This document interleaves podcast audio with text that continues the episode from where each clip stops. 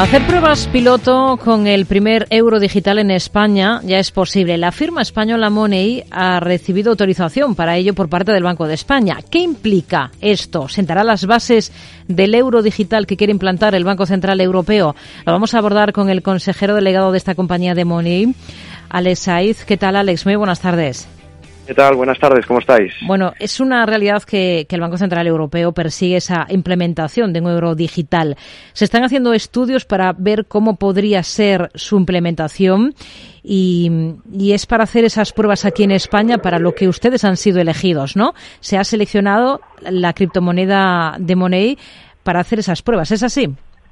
Exacto, eh, así es. Lo que pasa que evitamos el término criptomoneda porque para, para evitar confundir a, a, la audiencia, ¿no? No es una criptomoneda, sino que es una moneda 100% estable, uh, que está 100% respaldada uh, por mediante cuentas salvaguarda que se llaman de, entidades financieras de, de, máxima reputación. Y, y nada, efectivamente, pues nos han dado luz verde para, para empezar ya hacer pruebas con Eureme, que es uh, pues uh, una réplica del euro tal cual lo tenemos concebido a día de hoy. Hmm. Eureme se llama y sería una stablecoin entonces. Correcto. Por, tanto, el, el, futuro del euro digital eh, se está probando o se basa en, de momento en tokens digitales, ¿no? Eso es así. 100%. Exacto, eso es así. Uh, bien sea proyecto Eureme liderado en España por, por Money, bien sea la solución que aporte pues uh,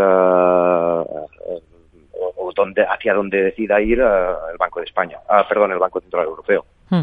Hay bastante ruido en torno a todo esto y está bien que nos haya aclarado al principio el tema de que no es una cripto, porque desde instituciones como la Comisión Nacional del Mercado de Valores siempre se han mostrado muy críticos precisamente con las criptodivisas, sobre todo con los tokens que circulan hasta ahora mismo eh, por el mundo.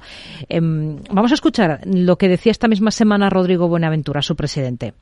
Espero que, dentro de unos años pues nos hayamos olvidado de esa fase, eh, no sé si eh, fase infantil del, del, proceso, y podamos estar hablando de criptoactivos de verdad. O que estemos hablando de criptomonedas realmente aceptadas de forma generalizada como medio de pago, cosa que sería otra cuestión eh, distinta y no a lo que podríamos denominar tokens de juguete, que es lo que hoy domina lamentablemente en este mundo. Bueno, habla de esto, mm, de tokens de juguete, pero luego la realidad es esta que estamos comentando, que para probar un futuro euro digital hay que basarse en tokens eh, digitales, ¿no?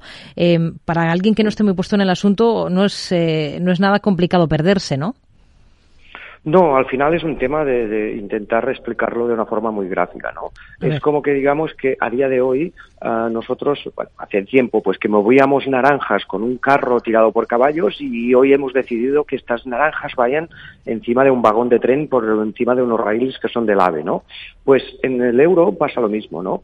Hasta el día de hoy el euro va por encima de unos raíles de tren que son un poco arcaicos, que es lo que conocemos todos como SEPA, ¿no? Y uh, lo que simplemente hacemos es coger estos euros y decir, bueno, vamos a pasarlos por encima, vamos a hacer que circulen por encima de unos raíles que están mucho más avanzados tecnológicamente, que es lo que se llama cadena de bloques y es así de simple y claro. No tiene nada que ver una cosa con uh, el tema de, del euro digital la cadena de bloques per se con todo lo que es uh, el, mundo de, de, los criptoactivos que son volátiles y son muy peligrosos. ¿no? Sí tiene que ver la infraestructura o lo que son los raíles que van por debajo. Hmm. En ambos casos se usa la misma tecnología, pero una cosa es un activo que es muy volátil, uh, que no hay ningún tipo de respaldo, que el mercado ha decidido que vale 10.000 o 50.000 porque hay demanda y, y, oferta y demanda, pero en el caso del de, uh, euro digital, uh, pues no, no, no, es un tema de, de, jugar con valoraciones y especulaciones que suban o bajan, sino que el euro siempre vale lo mismo. Un euro es un euro, uh, lo que pasa es que le damos una morfología, le damos como una, una, una forma pues diferente y mucho más, que puede aprovechar mucho más lo que es la innovación tecnológica. ¿no? Hmm. Cuéntenos un poquito cómo es Eureme, que es el token de Money con el que van a hacer estas pruebas para el futuro euro digital y exactamente en qué consisten esas pruebas. Bueno, las pruebas, eh, al final, lo que hace el, sector, el Banco de España, ¿no? a nivel, eh, pues, diríamos como un poco pionero dentro de Europa, es decir, el sector financiero ha evolucionado y está evolucionando a raíz de, la presión que, hace la tecnología, ¿no? Entonces, nos encontramos en que hay una, como unos marcos muy definidos a la hora de lanzar productos financieros al mercado. Estos marcos también han quedado obsoletos, con lo que la presión que nos hace la tecnología no le permite al Banco de España y a las eh, empresas innovadoras sacar productos innovadores porque el marco eh, pues define muy claramente qué puede hacer o no un, banco, ¿no? Entonces el Banco de España va y dice vamos a cambiar la forma de, implementar eh, nuevos productos financieros, vamos a hacerlo al revés. En lugar de que haya un marco que defina qué es lo que puede hacer Money, hmm. eh, vamos a hacer que Money sea el que venga y diga, mira, ábreme este laboratorio, quiero jugar con ratas, por decir de, una forma muy gráfica, y quiero experimentar contigo y si los resultados son buenos, quiero poder lanzar el producto al mercado. Al final sería un símil de lo que hace, ha hecho siempre la industria farmacéutica, ¿no? Investigo y una vez eh, tengo todas las conclusiones eh, agregadas o agrupadas, pues ah, me voy a quien me tiene que autorizar y le digo, mira, esto ha funcionado en un laboratorio, por lo tanto lo saco al mercado, ¿no? Entonces, básicamente es la forma de operar dentro del sandbox que se llama o banco de pruebas del Banco de España, ¿no? Que está muy bien y es muy loable, pues porque en, este sentido somos pioneros en, Europa, ¿no? Es más, uh, es, Eurem es la primera stablecoin que, que, dé luz verde por parte de un regulador de, poder salir al mercado. ¿En qué consisten estas pruebas? Pues básicamente son, hay toda una serie de, pruebas eh, o ejercicios o sí, digamos, ejercicios de, trabajo en, más en el ámbito puramente técnico, ¿no?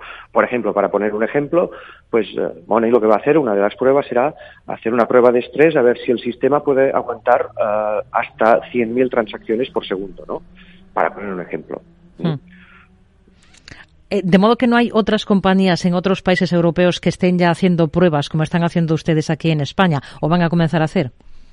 A ver, tecnológicamente todo el mundo puede hacer pruebas de su propia stablecoin en casa.